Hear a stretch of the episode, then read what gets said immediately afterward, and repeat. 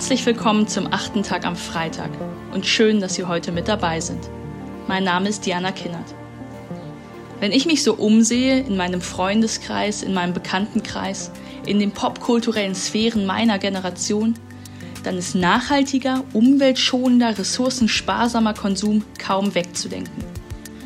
Freundinnen und Freunde veröffentlichen Bücher darüber, wie die tierleidsfreie Ernährung gelingen kann, wie man zu fairer Kleidung gelangt, warum es verantwortungsvollere Mobilität gibt als den Kurzstreckenflug.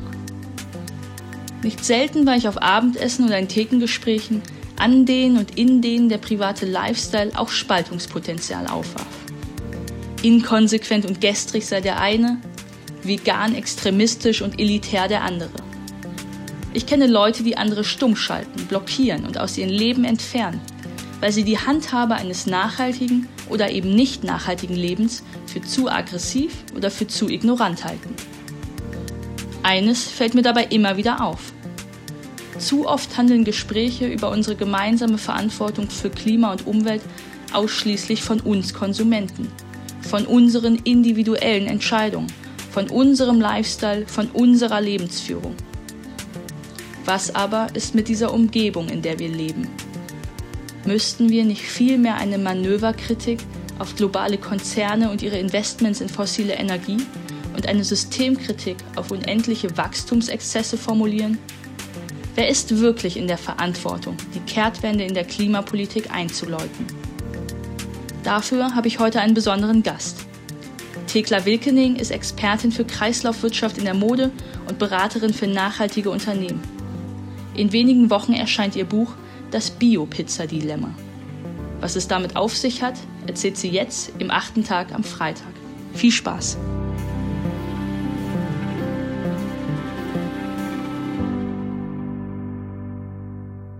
Guten Abend.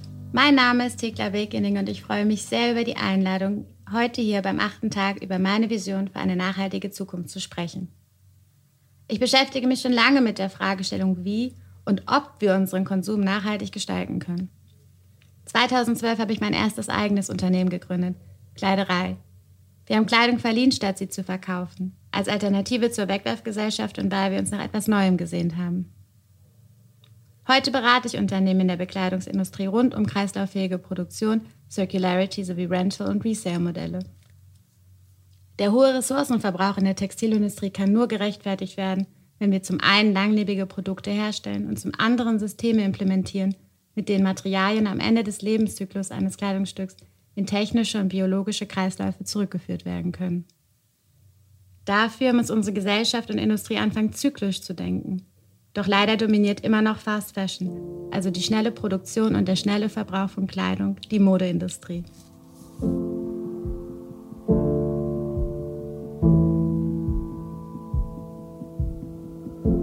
Glaubst du, bis zu wie viel Liter Wasser braucht man, um ein buntes Baumwoll-T-Shirt herzustellen? Ähm, 80? 100? 200. 500 Liter? Insgesamt für den ganzen Prozess braucht man 15.000 Liter.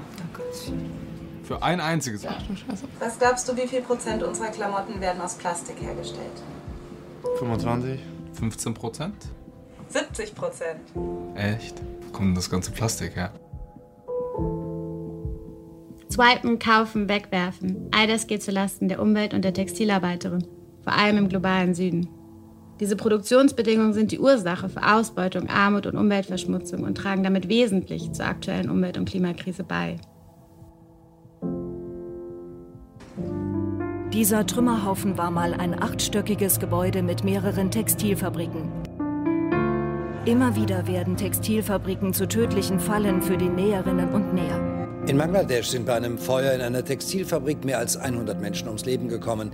Etwa 200 erlitten zum Teil schwere Verletzungen. Die Leute werden immer ausgebeutet, weil es ein Niedriglohnland ist. Dafür würde bei uns keiner arbeiten. Mit diesem Geschäftsmodell werden Jahr für Jahr Milliarden verdient, die als Shareholder Value einige wenige noch reicher machen. Als Rechtfertigung wird dabei oft behauptet, dass wir Konsumentinnen überhaupt nicht bereit wären, mehr Geld für faire und ökologisch nachhaltig produzierte Produkte zu zahlen. Aber das wären wir. Doch es ist strukturell unmöglich, weil maximale Profite für die Shareholder nur durch minimale Kosten in der Produktion entstehen. Am 13. Juli erscheint mein erstes Buch, Das Biopizza-Dilemma, in dem mein Co-Autor Robin Haring und ich feststellen, die Verantwortung für die Umwelt- und Klimakrise darf nicht auf uns Konsumentinnen abgeschoben werden. Wir können die Welt nicht retten. Mein Schlüsselerlebnis war die freundliche Anfrage der Gründerin eines Startups zur persönlichen CO2-Kompensation, ob ich sie nicht als Botschafterin unterstützen möchte. Das Prinzip ist leicht. Mensch rechnet seinen persönlichen CO2-Fußabdruck aus und kann dann monatliche Ausgleichszahlungen für eben diese Emission tätigen. Bäume pflanzen, Wälder schützen, Moore befeuchten. Es gibt viele Ideen zur Kompensation unseres CO2-Fußabdrucks. Der Ansatz erschien mir logisch und nichts ahnt habe ich mir dann einen CO2-Rechner im Internet aufgerufen und mein eigentlich schon recht nachhaltiges Leben ohne Auto mit minimalem Fleischverzehr eingetippt. Ich war ganz zufrieden, der Rechner aber nicht. Das Ergebnis waren rund 6 Tonnen CO2 jährlich. Der Durchschnitt lag im Jahr 2019 bei 8 Tonnen in Deutschland. Wenn wir die globalen Klimaziele noch erreichen wollen, dürfte jeder Mensch auf der Welt sogar nur eine Tonne CO2 jährlich verbrauchen. Mein Fußabdruck war also noch sechsmal zu hoch. Ich überlegte, zu viele berufliche Zugfahrten, doch noch zu viel Konsum, was könnte der Grund sein? Nachdem die Pandemie mir im letzten Jahr gezeigt hatte, dass man auch alle Jobs aus dem Homeoffice erledigen kann und eigentlich eh nichts brauchte, dachte ich, hey, Minimalismus ist hip und nicht zu wollen, nicht zu brauchen, doch auch ganz lässig. Keine Hektik, weniger Stress. Ich habe also alles mit minimalen Werten in den Rechner gehackt und war zuversichtlich. Jetzt passt es. Alle Konsumentinnen haben sich an weniger gewöhnt, jetzt können wir die Welt retten. Aber nein, selbst mein Leben als Minimalistin verursacht immer noch vier Tonnen CO2 jährlich. Viermal zu hoch. Woran liegt das? Die persönlichen Konsumentscheidungen der Bürgerin sind weder die Ursache noch die Lösung unseres Klimaproblems. Jede, jeder einzelne von uns lebt in Abhängigkeit zur Konsumgesellschaft. Ob wir wollen oder nicht, wir hängen alle drin. Mit unseren Straßen, Flughäfen, Einkaufszentren, Tankstellen und Kohlekraftwerken. Allein die bestehende Infrastruktur zur fossilen Energieerzeugung verbraucht das gesamte verbleibende CO2-Budget bis zum 1,5 Grad Ziel. Immerhin 846 Gigatonnen. Statt über persönliche, individuelle Konsumentscheidungen müssen wir in der Umwelt- und Klimakrise deshalb über Kontext reden.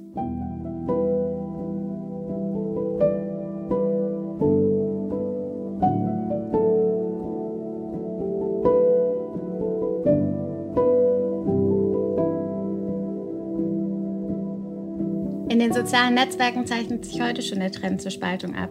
Zero Waste und Vegan versus Bürgerinnen, die noch fliegen. Aber statt uns gegenseitig zu schämen, sollten wir unseren Blick auf die wahren Verursacher der Umwelt- und Klimakrise wenden. Globale Konzerne, milliardenschwere Investments in fossile Energieträger und fehlende Verantwortlichkeiten entlang weltweiter Lieferketten. Wenn ich erzähle, dass ich etwas mit Mode mache, dann denken viele unweigerlich an die oberflächliche strahlende Glamour-Welt, mit schönen Models, coolen Designern und angesagten Influencerinnen, die sich ausschließlich mit ihrem Äußeren beschäftigen. Ich würde gerne sagen, dass das stimmt. Aber die 16 Jahre, die ich nun mit dem Thema arbeite, haben mich eher ins Innere unserer Konsumgesellschaft geführt. In die bittere Realität einer Modeindustrie, in der es um Profit, Ausbeutung, Kolonialismus, Rassismus, Sexismus geht und um Sklavenhaltung, Umweltverschmutzung, Tierquälerei, Kinderarbeit und Müll. Viel Müll. Und das gilt nicht nur für die Mode, sondern auch für die Nahrungsmittel-, Automobil- oder Tech-Industrie. Und darum sage ich, individuelle Konsumentscheidungen lösen nicht das Problem globaler Ungerechtigkeit. Individuelle Konsumentscheidungen lösen nicht das Problem sozialer Ungleichheit. Und individuelle Konsumentscheidungen lösen auch nicht unsere Demokratiekrise. Im Grunde sind individuelle Konsumentscheidungen gar nicht individuell, denn wir können auch nur das kaufen, was wir kaufen können. Das Angebot bestimmt die Auswahl.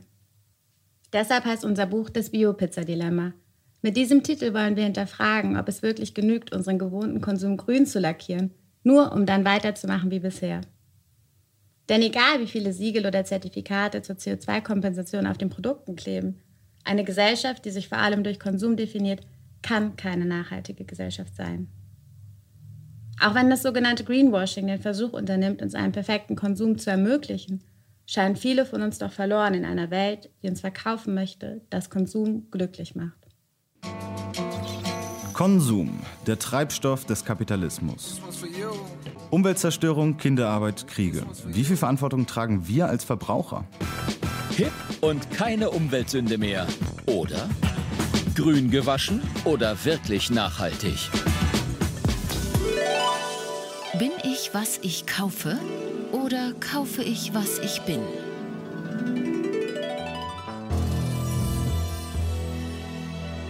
Für Konsumentinnen ist es aber fast unmöglich, richtige Kaufentscheidungen zu treffen. Überforderung, Verwirrung und häufig auch Abwehr sind die Folge. Nicht umsonst gelten die Grünen gerade als die, die alles verbieten möchten.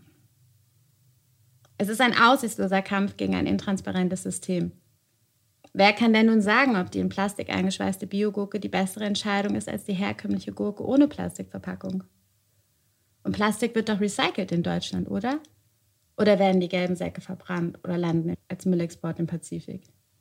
Wir Konsumentinnen haben keine Chance.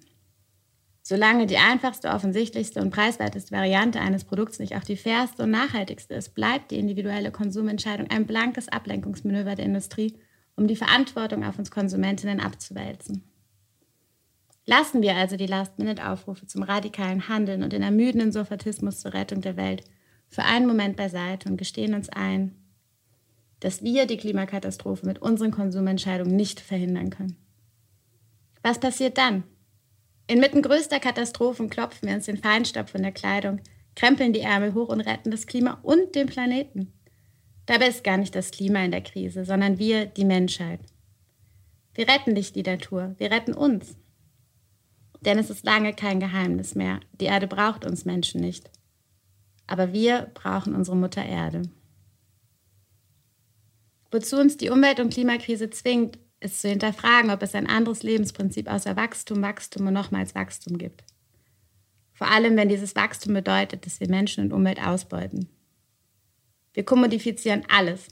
Unsere gesamte Umwelt und unser soziales Miteinander verpackt, verschifft und verkauft als Waren und Dienstleistungen. Wenn wir die ganze Welt dem Markt überlassen, werden wir am Ende alles in Euro und Cent ausgedrückt haben. Und daran verdienen einige wenige sehr, sehr viel. Übrig bleiben hyperindividuelle Individuen. In dieser Vereinzelung ist es unmöglich, die Welt zu retten, geschweige denn sich selbst zu retten. Stattdessen stehen wir da, einsam, anfällig, unglücklich und ohne Sicherheitsnetz.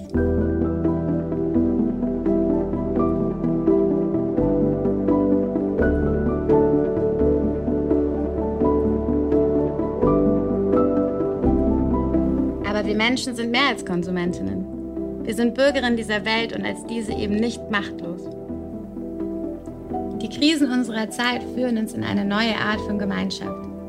Ein Miteinander, das wir heute noch nicht kennen, aber so dringend brauchen. Wir Bürgerinnen dürfen unsere Gesellschaft neu denken und uns fragen, wie können wir uns bereit machen für ein Leben in einer Welt, die immer heißer wird, in der Menschen flüchten müssen, weil Dürre oder durch den Klimawandel sich häufende Naturkatastrophen ihre Lebensräume zerstören. Vor allem im globalen Süden werden Menschen flüchten müssen. Und wir hier im globalen Norden müssen uns bewegen und Platz schaffen. Dafür können wir lernen, dem Fremden nicht mehr skeptisch gegenüberzustehen, sondern einladend. Die Gesellschaft kann den Bürgerinnen keine Gemeinschaft aufzwingen.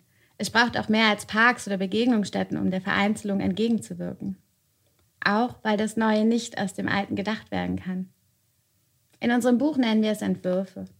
Wir werfen uns in eine unbekannte Zukunft. Was sind die Talente, die Fähigkeiten, die Skills, die uns durch dieses Jahrhundert begleiten können? Zuhören, in Verbindung gehen, eine Abkehr vom streng linearen Wachstum, eine Hinwendung zum Zyklischen, die radikale Akzeptanz alles Weiblichen in unserer Gesellschaft. All das sind Bewegungen, die wir brauchen. Es beginnt damit, die eigene Filterblase zu verlassen. Persönlicher Austausch über die Grenzen der auf gleichen basierenden Algorithmen hinweg. Es geht darum, sich einzubringen. Es geht um Mitdenken, um Mitreden, um Petitionen, Volksabstimmung, Aktivismus. Ein Aktivismus, der zum Beispiel zu einem deutschen Lieferkettengesetz geführt hat, das ohne den Einsatz der Bürgerin politisch kaum Beachtung gefunden hätte. Hier ist das erste deutsche Fernsehen mit der Tagesschau.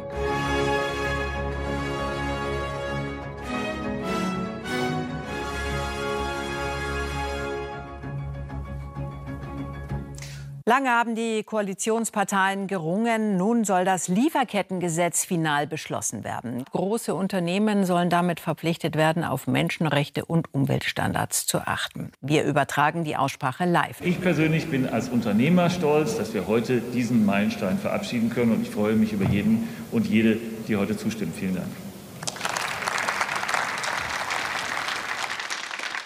Wofür stehst du? Welche Werte möchtest du in dieser Welt sehen? Es sind vermutlich dieselben Werte, die für alle Bürgerinnen dieser Welt gelten. Sicherheit, Gestaltungsmöglichkeiten, persönliche Freiheit.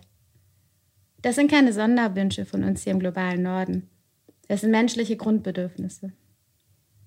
Wenn wir das begreifen, können wir auch globale Solidarität leben. Denn wir alle haben ähnliche Wünsche und ähnliche Ängste, überall auf unserer Erde. So können wir in Gemeinschaft gehen. Teilhabe, Partizipation. Außerdem brauchen wir eine neue Ethik für alles Lebende. Umweltzerstörung haftbar machen, Nationalparks zur juristischen Person erklären, wie es kürzlich Neuseeland tat. Katastrophen der Umwelt- und Klimakrise als Fluchtgrund und Recht auf Asyl anzuerkennen und der Schutz vom Klimawandel als Grundrecht für alle Menschen dieser Welt sind nicht mehr verhandelbar. All das kann nur auf politischer Ebene beschlossen werden aber dafür können wir uns aktiv einsetzen. Jeden Tag. Wir können Produkte hinterfragen, die nicht fair produziert wurden. Wir können E-Mails, Direct Messages, Tweets oder auch Briefe an Unternehmen schicken und sie dazu auffordern, fair, nachhaltig und solidarisch zu produzieren. Bürgerinnen nehmen die Gestaltbarkeit dieser Welt ernst und das bedeutet, dass wir sie eben nach unseren Wünschen und Vorstellungen neu denken. Das führt uns zu der großen Frage, in welcher Welt möchtest du leben? Als Konsumentinnen werden wir die Welt nicht retten, aber als Bürgerinnen können wir beginnen, eine Zukunft zu gestalten.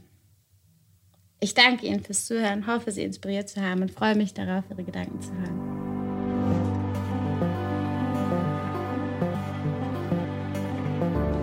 Wenn Sie mich und mein Engagement ein bisschen kennen, dann wird Sie nicht überraschen, dass mich dieses Plädoyer abgeholt hat. Meine Einsamkeitsanalyse unserer Gesellschaft führt zu dem Schluss, dass Einsamkeit kein Zufallsprodukt der Moderne ist, sondern beabsichtigtes Resultat. Es gibt Profiteure der Vereinzelung, der Segregation, der Spaltung.